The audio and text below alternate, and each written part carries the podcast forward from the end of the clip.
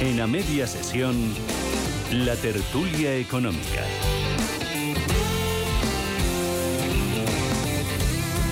Hoy con José Luis Moreno, director de la oficina de Madrid Nuevo Norte. José Luis, bienvenido, buenas tardes. Muy buenas tardes, Rafa. Encantado de estar un día más con todos vosotros. Un placer, también lo es saludar a Mario Garcés, portavoz adjunto del Grupo Parlamentario Popular, secretario del Sistema de Financiación Autonómica y Local del PP. Mario, bienvenido, buenas tardes.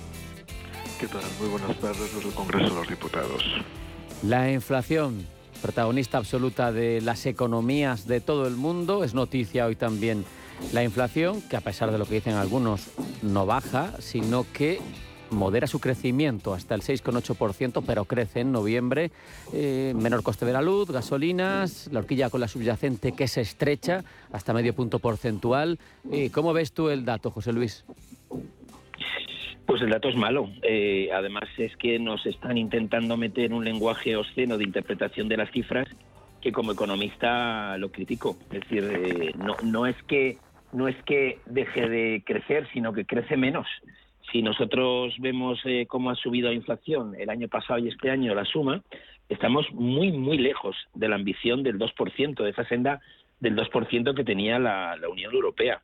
Y además, bueno, la propia Lagarde eh, dice que, no sabe si hemos llegado al pico de inflación. Pues yo se lo contesto, pues no, no hemos llegado porque es que mientras eh, no se baje la masa monetaria, es decir, mientras no se controle ese gasto público desbocado, eh, esto sigue funcionando. Hay algunas de las medidas que a continuación vamos a analizar que lo que hacen es que esa espiral de aumento eh, sea muy grande y eso además se ve a través de la subyacente. La subyacente donde, digamos, no están los datos que se están manipulando por fuera, porque aquí se manipula el lenguaje y los datos, ¿no? Es, es que si uno va a hacer la cesta de la compra, ve todos los días que esos, eh, esos elementos que normalmente mete uno en, en su compra, son, son los que más han subido, entre un 20 y un 40%. Estoy hablando del aceite, estoy hablando del azúcar, de la harina, del arroz, de la pasta, es decir, los productos básicos que todos los españoles compramos en un supermercado, eh, su, su, cambio de precio es brutal. Ayer era noticia el, cómo va a venir el aceite, el aceite de oliva el año que viene, ¿no? Y se hablaba de superando cinco y pico, casi seis cuando lo hemos visto no hace mucho a tres. O sea que esto es un buen indicador de que la inflación, aunque se diga que se modera su crecimiento, sigue subiendo y que el dato es sosteno. Es sosteno porque está muy lejos de ese 2%. Mario, el lenguaje, como hemos insistido tanto José Luis como yo, es importante. Y es que sin citar, pero mm, miro medios, medios que dicen en su titular la inflación baja en noviembre por cuarto mes consecutivo o que dicen comercio señala que la inflación baja la inflación, como bien estamos insistiendo, no baja, sigue subiendo. Te pido opinión sobre los datos y te pido opinión también sobre lo que ha apuntado José Luis, sobre el pico de inflación que Lagarde dice que, que no cree que hayamos alcanzado. Bueno, comenzaremos por analizar lo que tú bien has dicho, que es el nominalismo socialista. Eh, la izquierda española, como la izquierda en todo el mundo, trata de utilizar el lenguaje con el objetivo de ajustar su realidad al resto de la realidad. No, evidentemente los precios no bajan. Se ha podido contener y se ha corregido los precios de las energías y los carburantes, pero sin embargo la subida de precios se ha trasladado a toda la cesta de la compra.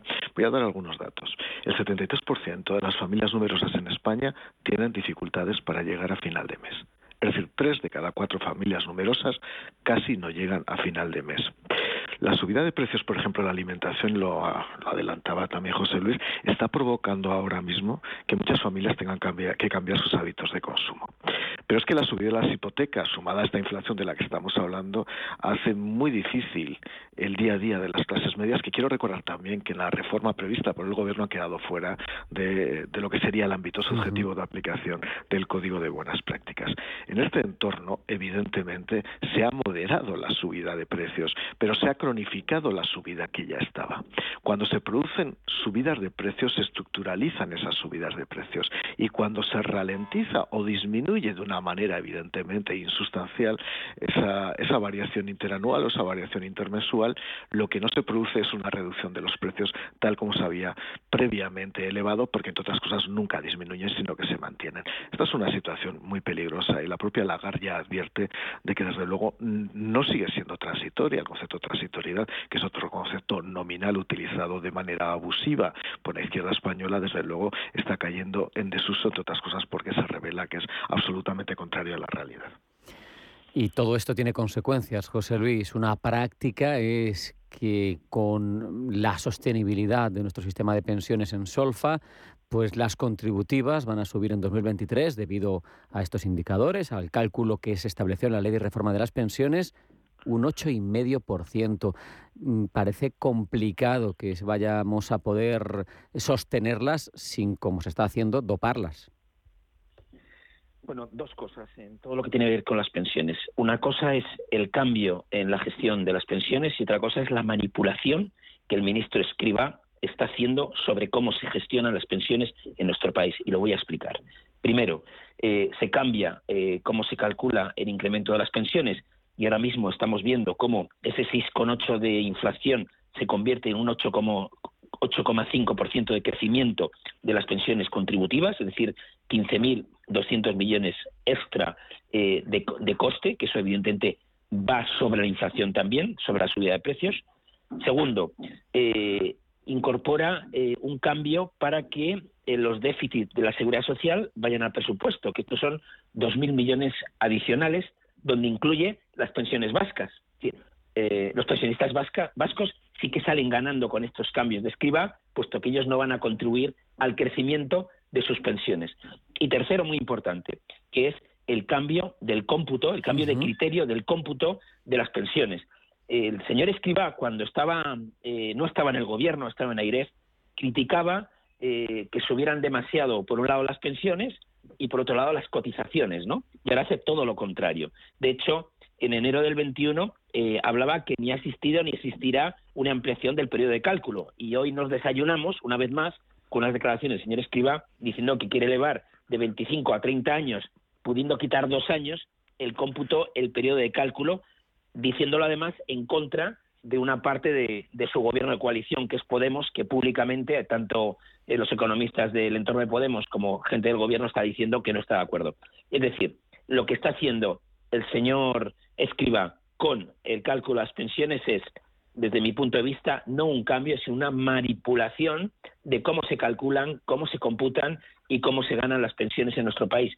Y esto eh, lo debemos de denunciar, puesto que necesitamos un sistema que sea algo homogéneo y constante. Eh, en lugar de llamarlo sistema de pensiones de la seguridad social, lo podríamos llamar eh, sistema de pensiones de la inseguridad social, porque cada año nos desayunamos con una cosa que cambia el cómputo y no te puedes planificar. Mario, subida de ocho y medio, propuesta de escriba con el cambio de cálculo, mm, recordando que la tasa de sustitución en España sigue siendo de las más altas de Europa, que no hay mecanismos ya porque quitaron el de equidad intergeneracional. Reflexión. Bueno, el gasto en pensiones es un gasto crónico, es un gasto estructural y hay que tener en cuenta que cualquier modificación que se haga en la forma del cálculo de las cotizaciones o en la forma de compensación por capitalización de, las pensiones contributivas, las pensiones contributivas, evidentemente tiene que garantizar la sostenibilidad del sistema. Yo hoy por hoy desconozco la propuesta de escriba, confieso que la quiero conocer en su integridad, ¿no? Pero sí hay un factor que es muy importante. Hoy por hoy el sistema de la seguridad social no se autofinancia Hubo una época en nuestro país que gracias al crecimiento económico y a la generación de empleo se generaban los recursos suficientes a través de las cotizaciones sociales para poder cubrir todas las prestaciones contributivas.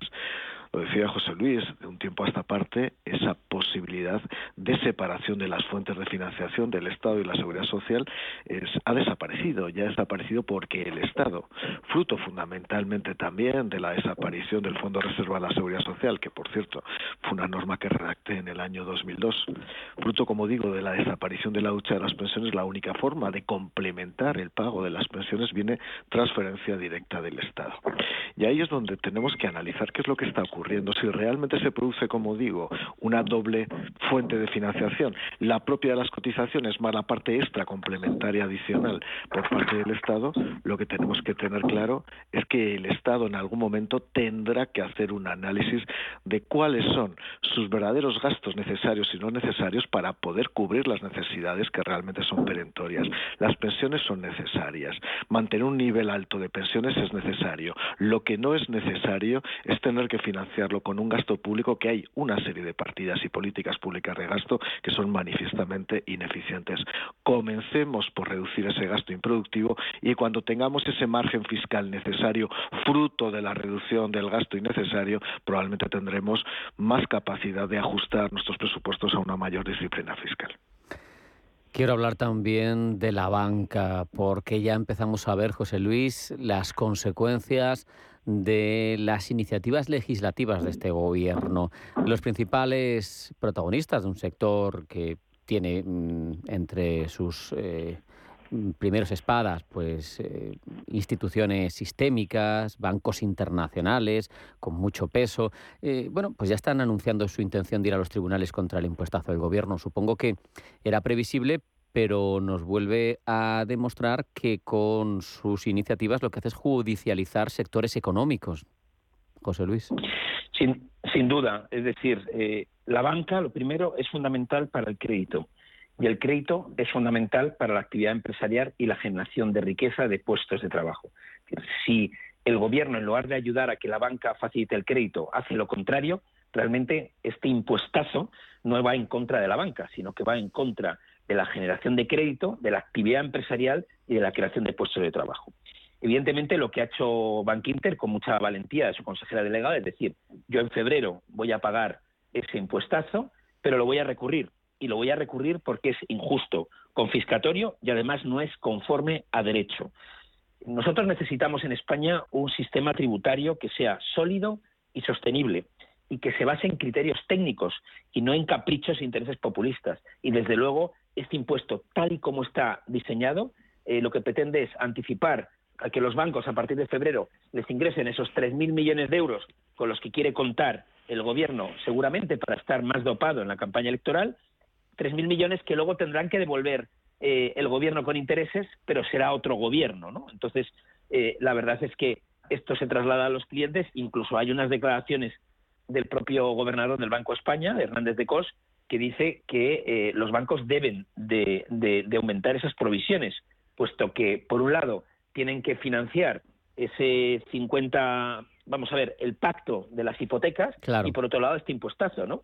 Y esto eh, al final afecta a los resultados y es también responsable de la, de la caída en bolsa que vamos a ver, que será otro golpe a los ahorradores. Con lo cual, este gobierno, la, verdad es que es el típico gobierno que, tomando una decisión, daña a los ahorradores, a las empresas, al empleo, al sector financiero, al crédito, a la competitividad, al presupuesto. La verdad es que no se puede hacer, como dijo Churchill, no se puede hacer con menos esfuerzo, más daño a un montón de pilares de nuestra economía. Incluso, Mario, mm, poniendo en cuestión la seguridad jurídica, ¿no? Porque al final eh, tenemos todo en los tribunales y todo con eh, sectores a los que se les cambian las reglas del juego. Sin duda, la estabilidad, la credibilidad, la predictibilidad son factores determinantes para la inversión y para el crecimiento económico, pero no solamente para los operadores mercantiles nacionales, sino también para muchos operadores que quieren invertir en España. Cuando se cambian las reglas fiscales sistemáticamente, prácticamente cada semana, cada, mes, cuando de pronto se ve que un gobierno está amordazado por la presión casi marxista de una parte del otro gobierno, cuando vemos que la ideología fiscal se impone, que por una parte para eso existe la política tributaria, para que se impongan las ideas, evidentemente esto lo que promueve es la generación de desincentivos a la inversión, pero también al ahorro. ¿no? Cuando el gobierno aprobó el otro día en una proposición de ley, que nosotros evidentemente como Partido Popular votamos en contra, el impuesto, el gravamen, so, que no querían llamarlo exactamente impuesto, cuando es un impuesto porque tiene todas las características de coactividad y una unilateralidad, quiso grabar, quiso aprobar el impuesto sobre las eh, entidades financieras, yo ya lo dije hace tres meses en tribuna, esto era un ejemplo de colectivización tributaria. Eh, no tiene sentido ir cogiendo sectores, gremializar los tributos con el objetivo de penalizarlos de una manera subjetiva. Hay una especie de imaginario socialista en el que los bancos son malos, cuando la actividad bancaria y la actividad financiera es una actividad tradicional en los últimos cuatro siglos y ha existido y seguirá existiendo de manera necesaria. Y quiero decir una cosa, si alguno piensa que existen eh, algún tipo de abuso regulatorio que coloca a algunas entidades, tanto en el ámbito de las eléctricas como en el ámbito de las entidades financieras, en una posición de ventaja competitiva, esto no se arregla por la vía de la penalización fiscal. Porque, insisto, si tuviéramos que colectivizar y tuviéramos que corregir aparentes desajustes o disfunciones regulatorias a través de los tributos, tendríamos que hacerlo con las farmacias, tendríamos que hacerlo con las grandes superficies, tendríamos que hacerlo con muchos sectores. Esto es muy peligroso y lo que no se puede es ir contra la dinámica y la lógica de mercado. Lo dice el propio Banco Central Europeo. Es que es de suyo y es obligatorio que los costes que sufren las entidades financieras lo repercutan directamente a sus clientes. Ante esta situación, evidentemente, lo que queremos desde el Partido Popular, no solamente el Partido Popular, vos, ciudadanos, lo que queremos es recuperar la lógica, la lógica del mercado y dejar de estigmatizar sectores con el único objetivo de recobrar un discurso absolutamente maniqueo y servible de ricos y pobres que no sirve absolutamente para nada. Y con la bonificación a los carburantes también cuestionada por sus efectos, entre otros los de estimular el uso de los combustibles fósiles, por eso lo quiere restringir, entre otras cuestiones, la ministra de Transición Ecológica, con ese panorama sobre la mesa, José Luis, desde Madrid Nuevo Norte, queréis seguir intercambiando ideas con quienes más experiencia tienen en modelos energéticos sostenibles.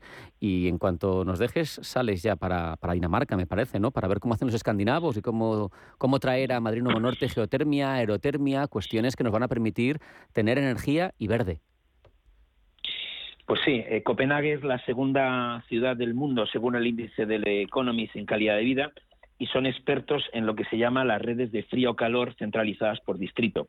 Eh, tenemos una visita los próximos tres días, fruto del acuerdo de colaboración entre el Gobierno de Dinamarca y la Comunidad de Madrid, para que en Madrid Nuevo Norte podamos eh, implantar estas técnicas, estos sistemas que tienen dos objetivos. Por un lado, ahorrar pérdidas de calor y de frío, tanto en verano como en invierno, y en otro, eh, no utilizar, digamos, combustibles fósiles. Entonces, Madrid tiene la ventaja que tenemos un gradiente de geotermia muy elevado, casi 17, 18 grados a 50, 60 metros de profundidad. Además es un suelo muy fácil de, excavar eh, en comparación con el de otros países. Y lo que vamos a hacer en, Copenhague los próximos tres días es ver instalaciones allí eh, que tienen algunas 10, 15, 20 años y que han sido exitosas. Y en un momento actual donde estamos tan necesitados de controlar los gastos en combustible, en energía, pues nos parece lo adecuado. Viajo con los ingenieros, con el equipo de ingenieros para que ellos vean in situ eh, cuáles son los pros y los contras de estas soluciones que, como he dicho, llevan eh, décadas eh, de éxito en ciudades como Copenhague, en el norte de Europa. Eh, Mario, sobre la parte legislativa en este caso, sobre esas decisiones, eh, bueno, casi ejecutivas, mejor dicho, esas decisiones del gobierno, ¿no? Las bonificaciones a los carburantes, Hacienda apuesta por limitar a rentas bajas.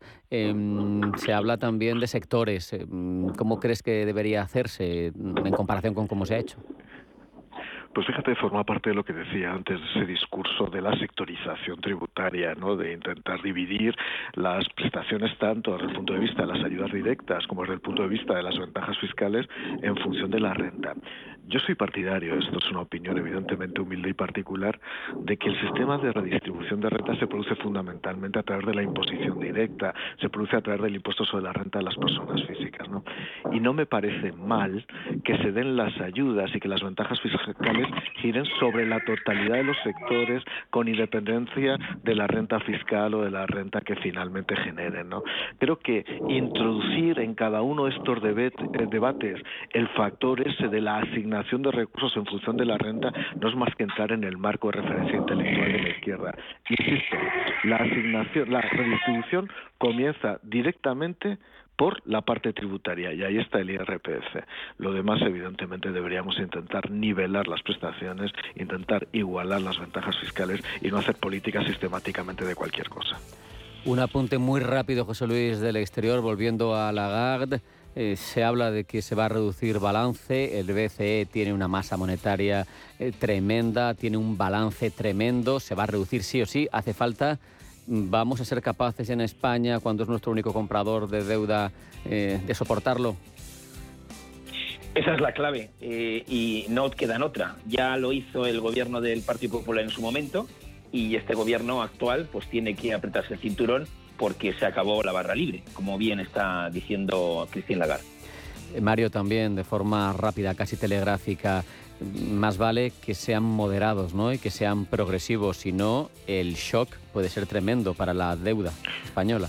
Totalmente, prudencia, moderación y progresividad, porque si no, si se tomara una decisión abrupta, evidentemente tendría un coste imprevisible para nuestra economía. Así es. Mario, José Luis, ha sido un placer hablar con vosotros, como siempre, un abrazo, buena semana y hasta la próxima. Muchas gracias.